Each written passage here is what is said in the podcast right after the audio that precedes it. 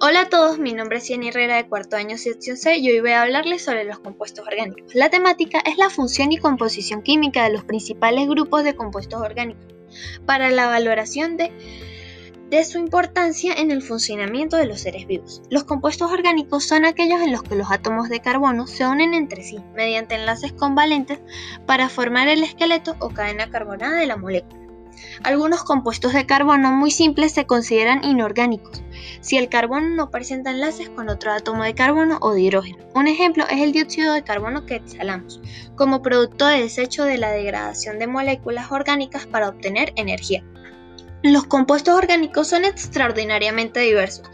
Estos compuestos se pueden producir en una gran variedad de formas tridimensionales. Además, el átomo de carbono forma enlaces con un número mayor de elementos que cualquier otro tipo de átomo. La diversidad también se origina por el hecho de que muchos compuestos orgánicos que se encuentran en los organismos son macromoléculas muy grandes, cuyas células se constituyen a partir de subunidades moleculares más simples. Los carbohidratos. Los azúcares, los almidones y la celulosa son carbohidratos. Los azúcares y los almidones sirven como fuente de energía para las células, mientras que la celulosa es el componente estructural principal de las paredes que rodean las células vegetales. Los carbohidratos se componen de átomos de carbono, hidrógeno y oxígeno, en proporción aproximada de un átomo de carbono por cada dos de hidrógeno y uno de oxígeno. Los carbohidratos pueden contener una unidad de azúcar, monosacáridos, dos unidades de azúcar, disacáridos, y muchas unidades de azúcar, polisacáridos. La glucosa es el monosacárido más abundante, se utiliza en mayor parte de los organismos como fuente de energía.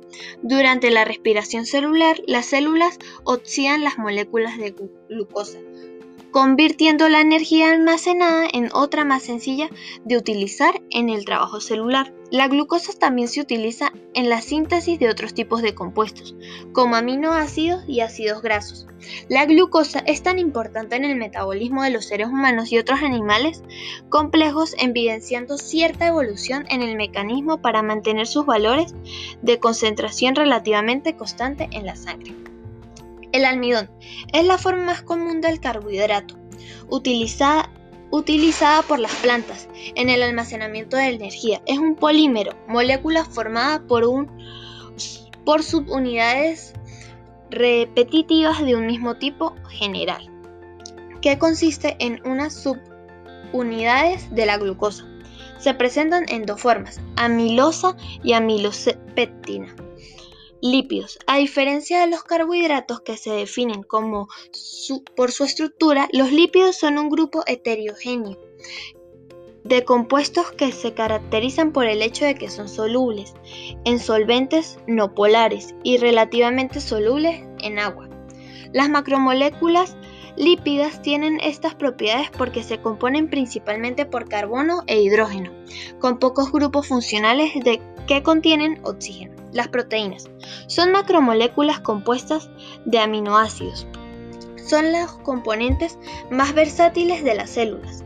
Los científicos han conseguido secuenciar prácticamente toda la información genética de la célula humana y se está estudiando la información genética de otros organismos. Algunas personas podrían pensar, que la secuencia de los genes es el final de la historia, pero realmente es el principio. La mayor parte de la información genética se utiliza para especificar la estructura de las proteínas y los biólogos podrían dedicar la mayor parte del siglo XXI a entender estas macromoléculas extraordinariamente polifacéticas que son, de gran importancia central en la química de la vida.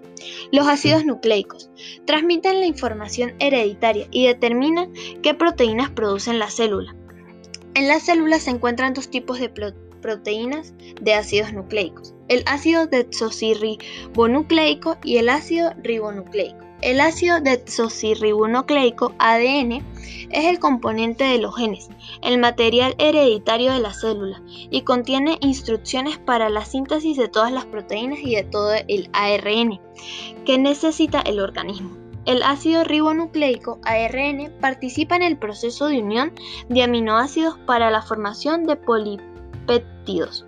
en conclusión, los compuestos orgánicos tienen gran importancia en el desempeño de la vida diaria e industrial, ya que se encuentran en diversos organismos vivos, alimentos, etc. Con esto me despido, hasta la próxima.